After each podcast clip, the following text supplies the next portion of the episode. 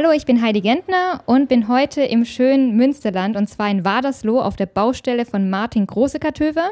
Martin ist Holzbauingenieur und Tischler und berät normalerweise als ProKlima Anwendungstechniker Luftdichtungs- und Winddichtungssysteme bei Neubau und Sanierungen. Derzeit saniert er selbst und erzählt uns jetzt, ähm, warum er saniert, wie er saniert und ähm, ob das überhaupt Sinn macht. Hallo Martin, wir stehen hier jetzt vor eurem Einfamilienhaus. Wie ist es denn ursprünglich konstruiert und wie saniert ihr es? Ja, es handelt sich hier um ein doppelschaliges Mauerwerk. Die innere Schale ist ein 17,5er Hochlochziegel. Dann kommt eine Luftschicht, eine stehende Luftschicht, schwach belüftet und nach außen hin einen Klinker. Den Klinker haben wir jetzt an zwei Fassaden abgerissen und ersetzen das Ganze durch ein Holzrahmenwerk. Das heißt, ihr baut also ein Holzhaus vor ein Steinhaus. Warum? Genau.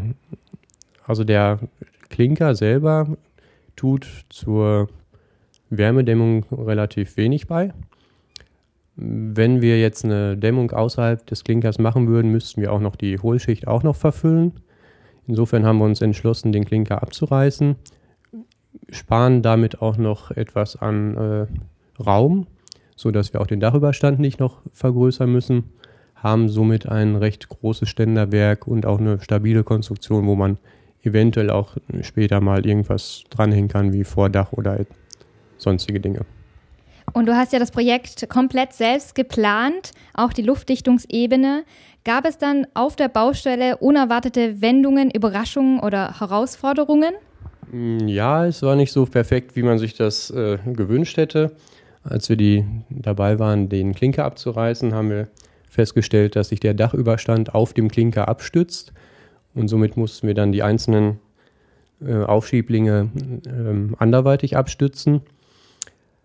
Ähm, dann kam noch eine weitere Schwierigkeit, als dass die Betonstürze oberhalb der Fenster ähm, relativ weit in die Luftschicht reinkragten und somit ähm, dem Ständerwerk im Weg war. Deshalb haben wir das Ständerwerk nur noch 2,50 Meter hoch gemacht, damit es unterhalb dieser Betonstürze war. Der Rest muss dann halt manuell angepasst werden.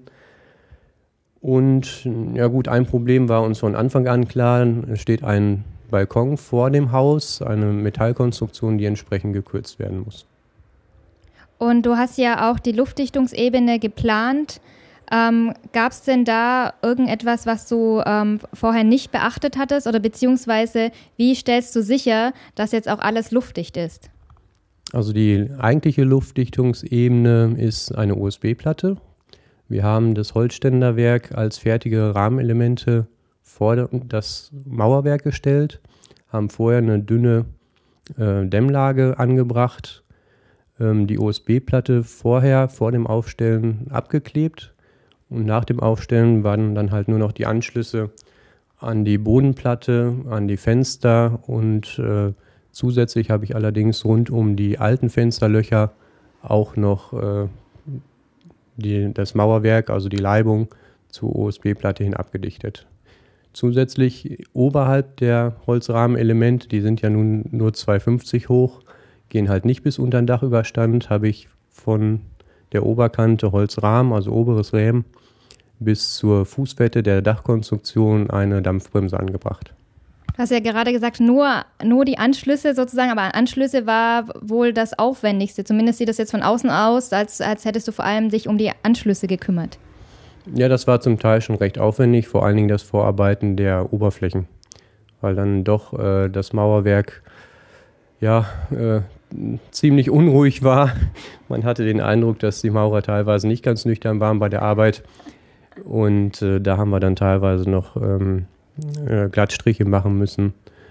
Und ja, das war dann teilweise schon Bastelarbeit, ja, was dann auch ziemlich aufhielt.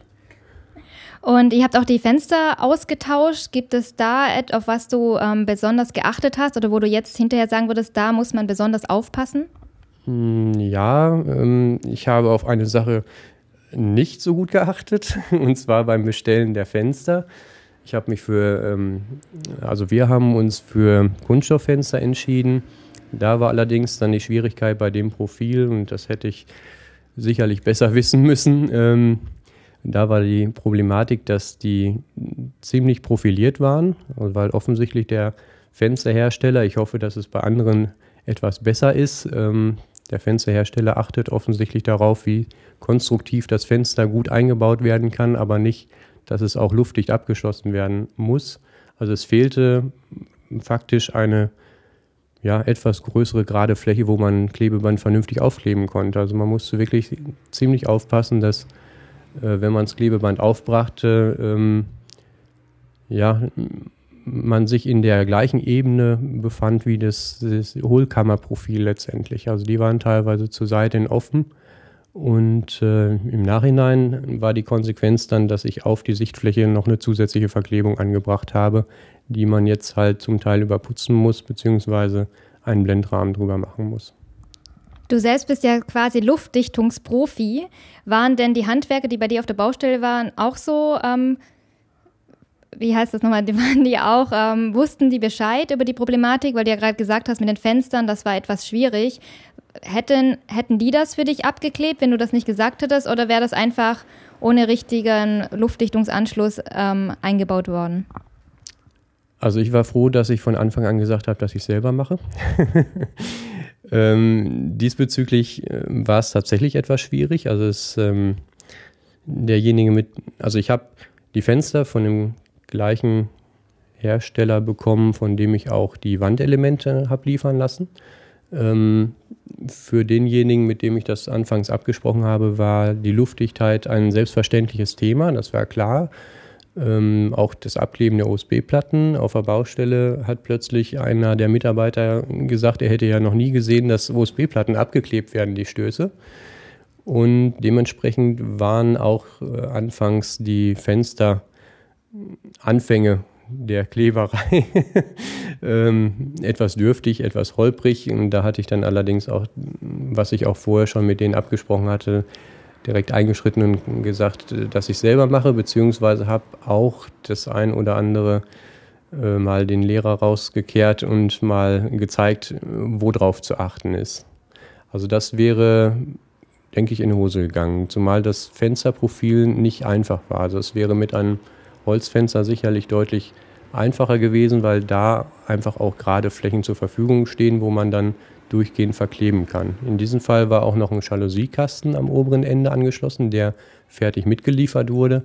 Und auch der Übergang da wird standardmäßig einfach nur mit einem Streifen Acryl äh, abgedichtet bevor das Acryl dran ist, kann man von innen nach außen direkt durchgucken. Also insofern habe ich auch das etwas anders gelöst und mit dem Klebeband gemacht und da kommt jetzt halt eine, äh, eine Abdeckblende drüber.